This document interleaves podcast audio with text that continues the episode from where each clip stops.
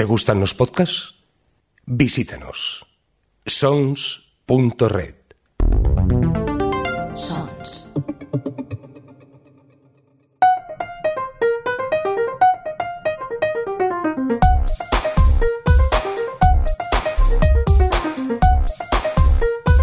Ciencias Políticas con Sergio Jiménez. Hola, ¿qué tal estás? Te doy la bienvenida una vez más a Ciencias Políticas, que vuelve después de este eh, pequeño parón del verano. Me presento.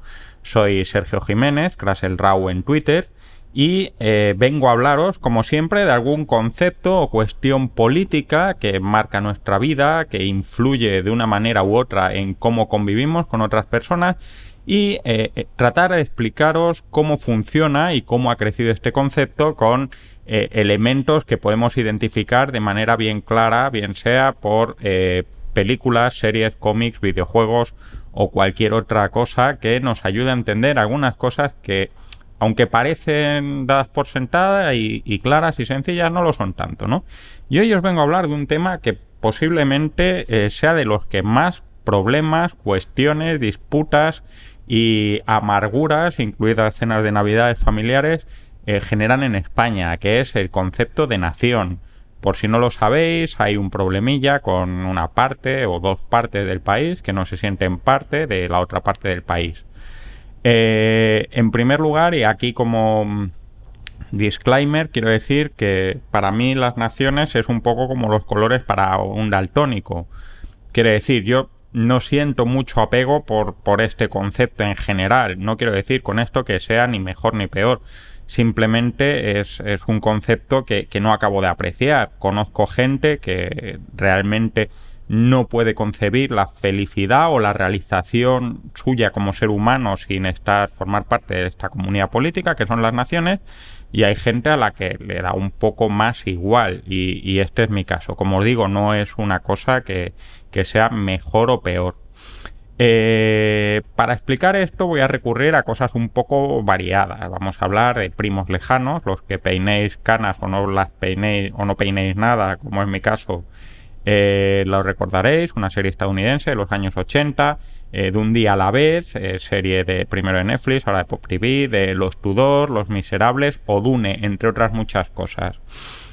Eh, bien, lo primero que hay que decir es que las naciones no, son conceptos naturales, no existe la naturaleza, el concepto de nación es, un constructo, es un símbolo. Con esto no quiero decir que, las naciones sean menos importantes que, el clima o el medio ambiente, simplemente es un elemento que marca nuestra vida, pero que lo hemos inventado. Esto quiere decir que, cuando se habla de naciones como unidades de destino o como elementos eh, connaturales o históricos, etcétera, ojo, naciones históricas, no nacionalidades históricas. Luego os, puedo aclarar esto de la Constitución, que es un tema, eh, un nombre no del todo fino, eh, por así decirlo. Eh, simplemente son ideas más o menos antiguas. No hay una naturaleza eh, una trascendencia previa a esa nación, ¿no? Como todo en la política, por otro lado. Bien, eh, ¿esto qué quiere decir? Que cuando oigáis esta nación tiene 500 o 600 años de historia o 1000 años de historia, eh, es, es, es, mentira. O sea, el concepto de nación es un concepto bastante nuevo. Estamos hablando de 250, 300 años tirando por lo alto, ¿no?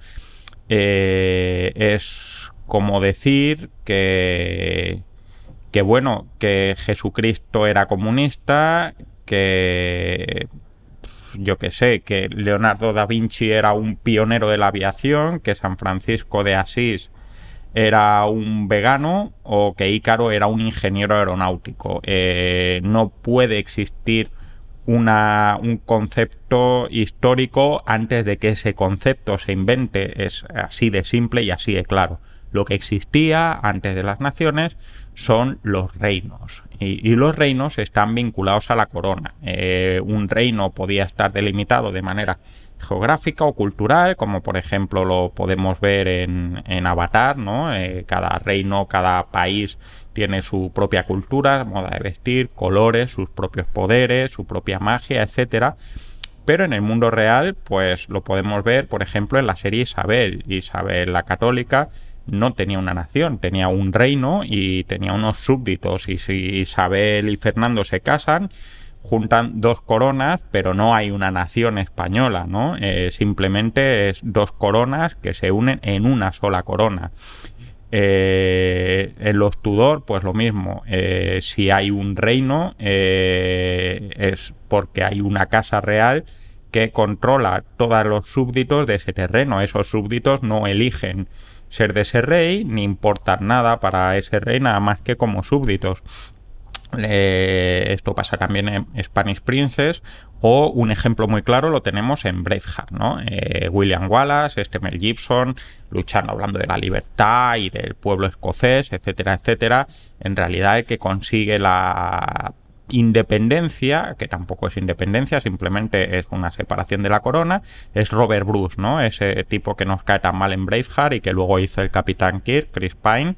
Eh, pero realmente no es que los escoceses se independicen, es que hay un rey que eh, consigue la soberanía en ese territorio. Es decir, cuando hemos cambiado de rey eh, o dos reyes se casan, ese territorio, ese reino cambia. Cuando un rey conquista una parte de otro reino, ese reino cambia, no es otra nación que se crea. Simplemente es un concepto que no existía. Hay un soberano y ese soberano eh, controla un territorio. Y esto incluso es bastante nuevo. Estamos hablando de 500, 600 años. No, no estamos hablando. Si tenéis alguna duda, pues pasaros por por las zonas que hay entre Francia Alemania, Alsacia y Lorena, y ahí veréis todas las veces que esta gente que teóricamente son una nación han cambiado de, jefes en los últimos 500, 600 años, por no hablar de los últimos 150, ¿no? Esto es importante porque, como os digo, es muy habitual decir, esta nación tiene... una nación como mucho tiene 250, 300 años porque antes no tenía esa idea. ¿Y por qué? Porque el concepto de nación viene de la ilustración. Eh, cuando empezamos a pensar que quizá no hay Dios o que si hay un Dios, eh, este no decide quién es el que tiene que mandar sobre los semejantes, sino que es la voluntad del pueblo la que decide eh, el proyecto político, la que decide a dónde va. No sé si habéis oído esa bonita expresión Vox Populi es voz Dei, la voz del pueblo es la voz de Dios. Ahí ya es cuando nace la nación. ¿Por qué? Porque la nación es una comunidad política, es un conjunto de personas con una idea. Eh, esto es lo primero que hay que dejar claro. El concepto de nación está vinculado a la comunidad, a un grupo de personas que comparten un proyecto, una identidad, ahora veremos cuál es, y eh, esto es algo que tiene, pues como os digo, unos 250 años, más o menos el tiempo que tiene, sí, Estados Unidos y la Revolución Americana. ¿Cuál es el concepto de nación? Pues ahora os lo cuento. Una pequeña pausa y retomamos.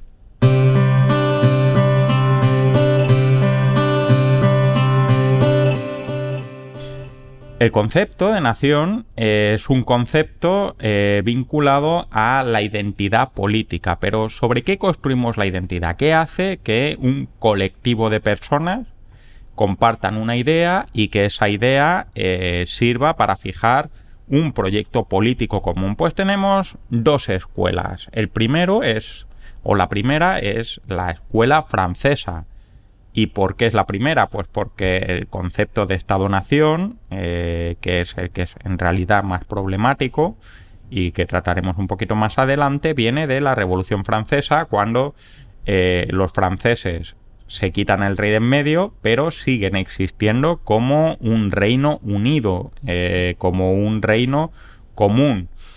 los franceses, la escuela francesa, considera que la nación está vinculada al territorio, está vinculada al idioma y eh, es básicamente parecido al reino, pero sin tener un rey, sino con esa comunidad política.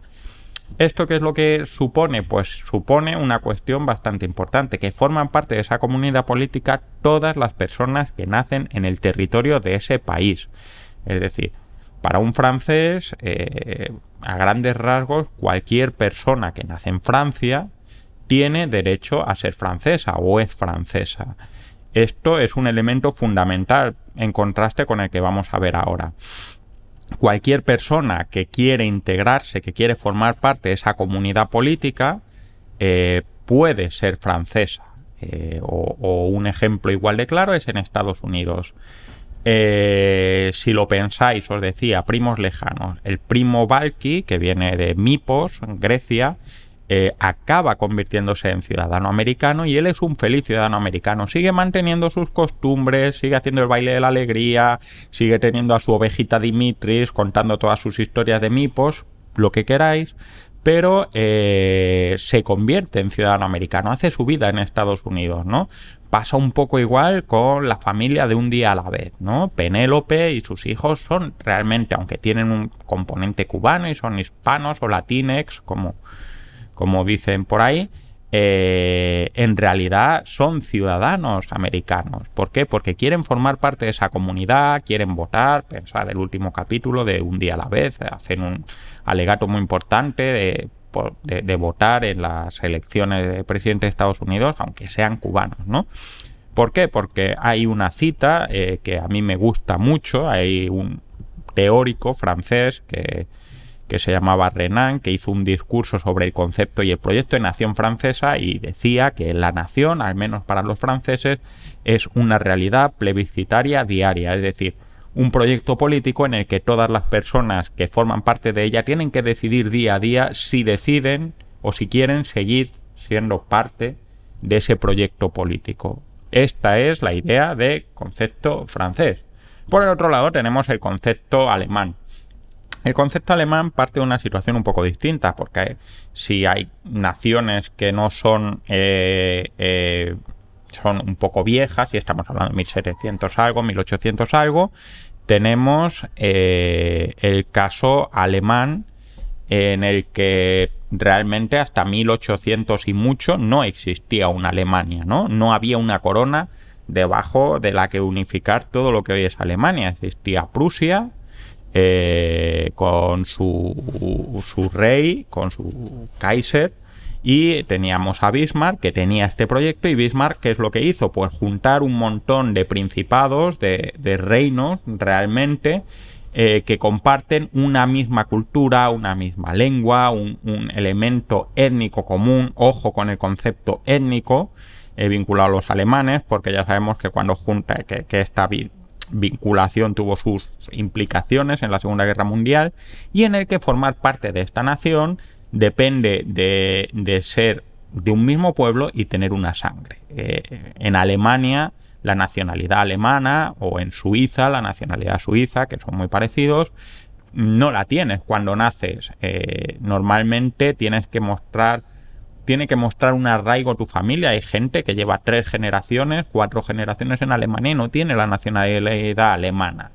¿No? ¿Por qué? Porque no comparte ese idioma. Esto, por un lado, es, es un, un, problema de integración dentro del terreno, pero por otro lado, eh, facilita mucho la cohesión de esa nación fuera de una corona, o bien porque han emigrado o bien porque no han tenido ese permiso, ¿no?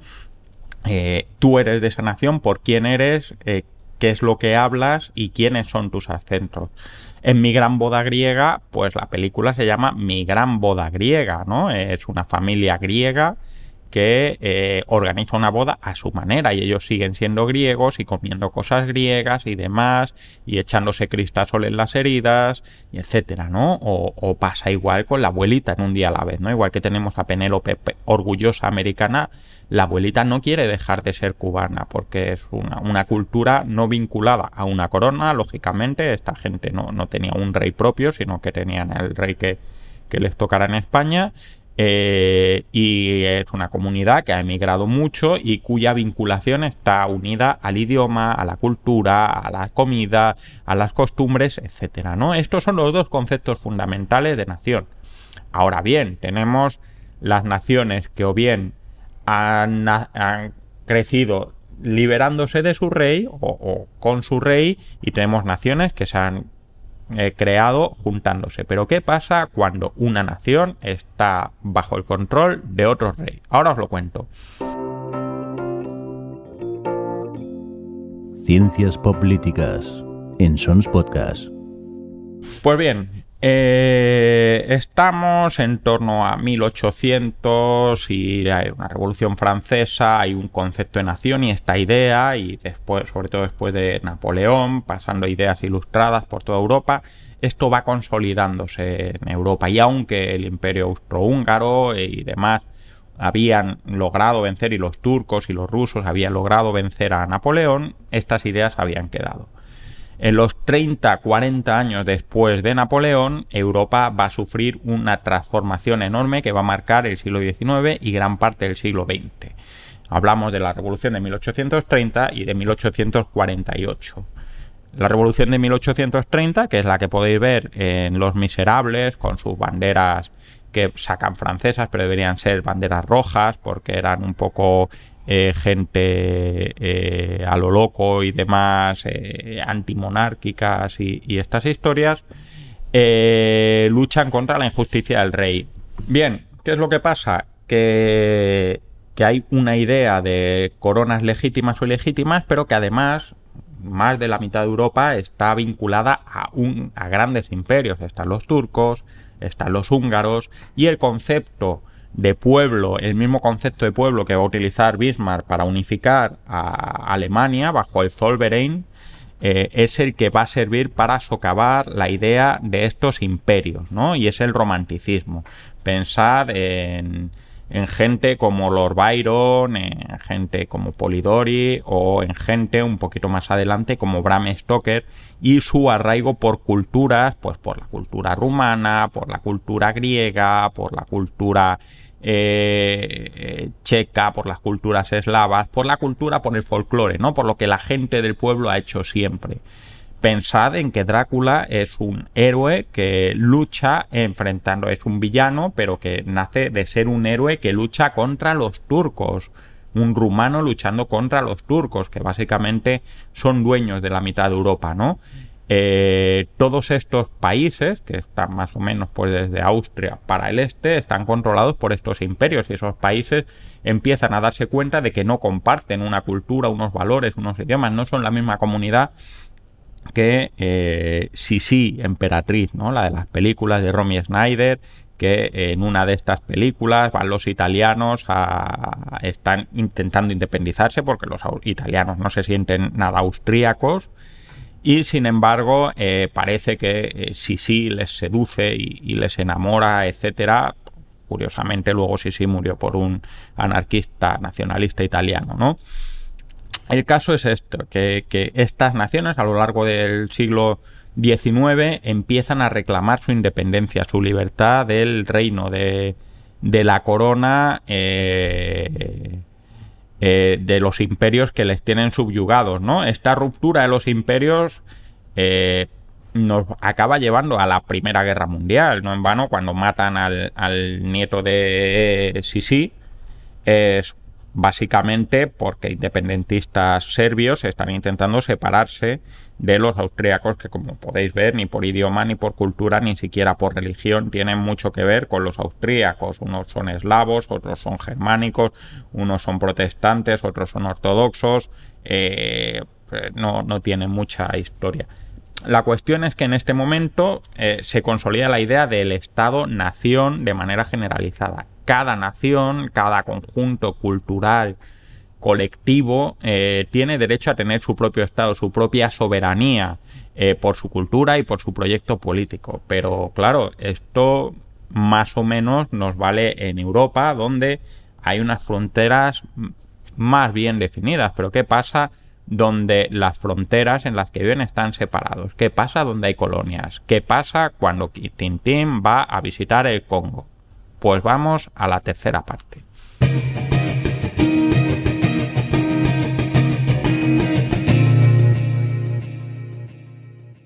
Estamos en la en el siglo XX. Acaba de terminar la primera guerra, la segunda guerra mundial y eh, ni estadounidenses que no han tenido formalmente colonias, ni rusos que luchan por la emancipación de la clase obrera del mundo y no les viene bien que los ingleses y los franceses tengan colonias, empiezan a potenciar la descolonización. ¿Por qué es importante y supone un cambio en la descolonización? Porque hasta este momento el concepto de nación ha estado vinculado a la cultura, a, una cierta unidad, de, aunque el imperio austrohúngaro tuviera eh, eh, su propia estructura de imperio y tuviera un solo soberano, estaba dividido en dos virreinatos, la parte de Austria y la parte de Hungría, y tenía sus duques y tendría sus propias demarcaciones. Pero ¿qué pasa? En los sitios que los europeos nos hemos repartido eh, con Escuadra y Cartabón pues básicamente lo que ha pasado con, esta historia es que esta gente lo tiene complicado para ser una nación y sin embargo no sabemos de qué otra manera eh, facilitarles que lleguen a, encontrar su propia independencia, su propio camino. Es, es la historia de la descolonización, ¿no? Pensad que hay comunidades políticas que no han podido ser naciones porque han pasado de, de sociedades rivales o, protonacionales en, el África. Eh, en África lo podemos encontrar, en, América lo podemos encontrar, eh, y que sin embargo de repente estamos pensando que sean naciones, pero su división de fronteras, pues si veis un mapa de África podéis ver eh, que no está vinculada a los pueblos como en Europa, ¿no? Por ejemplo, entre eh, Somalia, Ruanda y demás, tenemos Hutus y tenemos Tutsis un poco desperdigados porque hemos dividido eh, esos terrenos no por las etnias o el color de la piel o, las creencias que tuviera cada, cada tribu, sino por quién tenía más, más intereses de recursos, y Bélgica o Alemania, ¿no? o Francia las naciones europeas se han proyectado en el mundo y sin embargo ahora tenemos que encontrar la posibilidad de que ese resto del mundo tenga su, manera. Eh, esto nos lo cuenta muy claramente en eh, esta novela. A mí solo me gusta la primera y así, así, y, no me gusta nada la película original y tengo ganas de ver. Eh, Dune, ¿no? Dune tenemos Dune es un planeta eh, que básicamente es una colonia del imperio y en el que los Fremen, que son los habitantes de ese eh, terreno, no, no, pintan absolutamente nada, ¿no? Eh, básicamente están ahí como de fondo y están los, los sordos, los jarcones y, los Atreides repartiéndose el terreno para explotar las especias y los, la otra gente está viviendo un poco en la miseria porque, bueno, eh, no, tienen esos recursos. Y sin embargo, eh, el, libertador lo que dice es, oiga, en, en Arrakis tenemos nuestro derecho a decidir qué hacemos con la especia y si quieren la especia nos la compran, pero, pero tenemos derecho, somos un pueblo aunque no nos hayan considerado nunca nación, ¿no? Pasa un poco lo mismo con The Expanse, eh, la, la, gente que vive en el cinturón de asteroides no tiene soberanía, no tiene una unificación territorial, hay cada asteroide, cada pequeña luna eh, de planetas, pues tenemos Phobos, tenemos Eros, tenemos Ceres, etcétera, tiene sus, sus propias poblaciones, pero sin embargo no, no, no, tiene una soberanía y están divididos por las grandes corporaciones de Tierra y de, y de Marte, ¿no? Y lo encontramos eh, un poco en, en, Invictus, ¿no? En la película de Morgan Freeman y demás, pues encontramos que eh, Morgan Freeman eh, se preocupa de crear una nación a raíz de integrar pueblos diferentes con historias distintas, ¿no? Y esta es, es, la cuestión importante. A raíz de la descolonización dejamos de hablar de que cada nación tiene derecho a un Estado y empezamos a considerar que un pueblo es un Estado. Y esto es lo que hace la cuestión tan esquiva. Cuando un pueblo es lo bastante grande, lo bastante importante, lo bastante homogéneo, lo bastante aceptado como para independizarse, eh, que es uno de los temas importantes en la eh, cuestión que tenemos en España. En conclusión, eh, una nación es un concepto simbólico, no es algo que, que exista como tal eh, más allá de nuestras mentes, ni más ni menos que nuestras mentes, como existe el amor, como existe la familia, como existe el derecho, como existe el fútbol o como existe cualquier otra cosa que queramos compartir.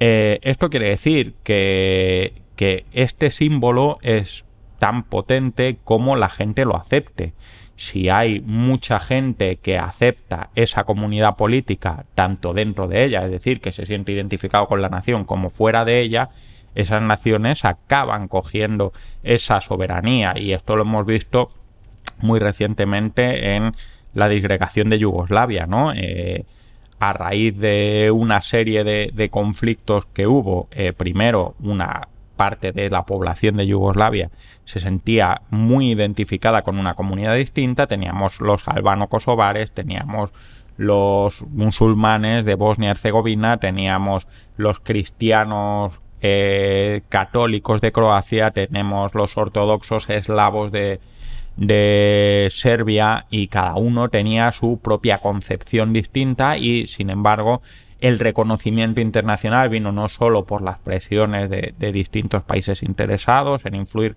geopolíticamente, sino posiblemente en todas las barbaridades que se cometieron, eh, tanto por croatas como por serbios a nivel internacional, lo que no quita que en, la parte, por ejemplo, kosovar, hubiera bastantes barbaridades eh, antes del ataque de Serbia. Generalmente las naciones y la independencia de las naciones y de los pueblos no suele venir de manera muy pacífica, salvo que seas Eslovenia, que esta gente se escapó eh, casi de milagro y nadie protestó. Y todo el mundo tiene bastante cosas que echarse en cara como si fuera un capítulo de los 100. Eh, esto quiere decir que al final las naciones cambian, eh, las percepciones cambian y, el, debate está sometido a encontrar acuerdos. Hay sitios donde este acuerdo está preestablecido, por ejemplo Canadá, donde yo vivo, existe una serie de normas por las que cualquier provincia puede pedir su independencia, no son unas normas fáciles, eh, pero también es cierto que Canadá como país lleva existiendo aproximadamente 50 y pico años. Hasta hace poco era un dominio de la corona británica y por lo tanto tampoco es que sea una cosa que, diga, oh, 300 años de historia y demás, ¿no? Y hay sitios donde eh, esta decisión no está establecida, eh, pues básicamente porque se prefirió demorarlo a futuro, como es el caso de España, ¿no? Eh, que en su momento, pues cuando se montó una constitución, se trató de evitar cualquier mención al debate territorial porque, bueno, básicamente era más importante no matarse hoy y ya pensaremos qué tenemos que hacer mañana. Y bueno, esto ha sido todo. Espero que lo hayas pasado bien, que hayas aprendido alguna cosa. Ya sabéis que podéis reclamar, protestar, sugerir, proponer o lo que sea a través de los distintos medios de contacto eh, bien sea en Twitter, arroba poder y series, en Facebook, eh, ciencias políticas, eh, por correo electrónico, cienciaspolíticas o la parte de comentarios de iBooks, de iTunes o de la propia página web de nuestra cadena madre, Sons Podcast, donde el señor Mirindo, al otro lado del océano y de los controles, hace que esto suene bien. Eh, nos vemos pronto, eh, pasarlo bien y que la pandemia os trate eh, bien.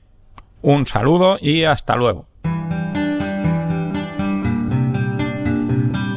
Acabas de escuchar Ciencias Políticas, un podcast alojado en Sons, red de podcasts. Encuentran más información de este episodio en nuestra página web, sons.red barra ciencias políticas. Y descubre muchos más podcasts en sons.red.